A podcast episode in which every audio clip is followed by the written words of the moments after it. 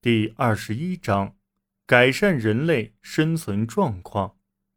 在十八世纪，欧洲文明达到了自希腊古典世界以来前所未有的高度。那个时代的知识分子对古希腊世界极为赞赏。上一个世纪，宗教冲突的结束给欧洲事务带来了稳定的新局面。许多更为繁荣稳定的民族国家相继出现，这是欧洲人愈发追求知识和社会的进步。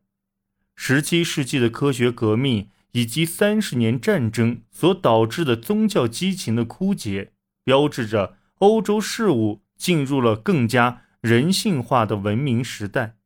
改善和宽容是这一时期的口号。科学。已是当时欧洲受教育阶层所接受的看待世界方式的一部分。值得注意的是，曾经被视作威胁的巫术，现在则被斥为无知的迷信，不予理会。智力探索越来越摆脱过去宗教偏见的束缚。早期科学领域所取得的进展，如艾萨克·牛顿的运动定律。和1619年威廉·哈维发现的血液循环现象，都说明自然界的关键环节是可以被适当的加以调查和研究的。而天文学方面所取得的进展如此之大，以致当时已经无法否认地球是太阳系的一部分，并绕太阳旋转。至18世纪初，天文学家已经发现了。包括地球在内的六颗行星，而在1781年，威廉·赫歇尔大大提高了望远镜的性能，借助这种望远镜发现了第七颗行星——天王星。1761年至1762年，约翰·哈里森发明了航海天文钟，将探索带到了新世界，这彻底改变了18世纪的。海上航行，促进了探索和贸易。一七六八年至一七七六年，詹姆斯·库克船长进行了三次远航探索，标注了太平洋上广袤的新领域，包括新西兰、塔希提岛和萨摩亚群岛。在自然科学领域，格拉斯哥科学家约瑟夫·布莱克探索热的属性。加速了科学发现的进程，电成为研究的主题。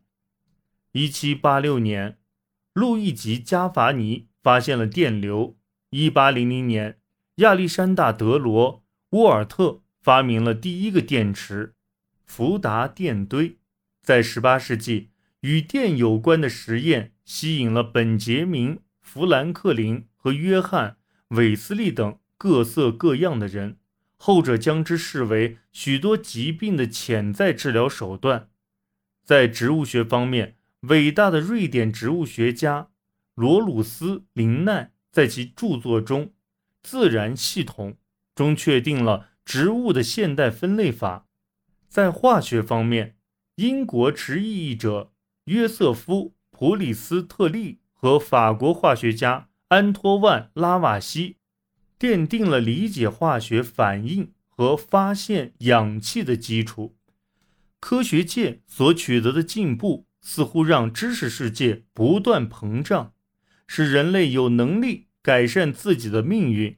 虽然当时人们仍然缺乏关于细菌理论和感染的详细知识，但通过改善卫生和居住条件，在攻克黑死病等疾病上取得了一些。重要进展：西欧最后一次大规模的黑死病爆发发生在1720年的马赛。另一个重大医学突破是18世纪初人们采用接种的方式来预防天花。随后，爱德华·詹纳于1796年发明了更为安全的疫苗，这使天花的蔓延得到了遏制，避免了像18世纪前那种。瘟疫肆虐的灾难情形的重演。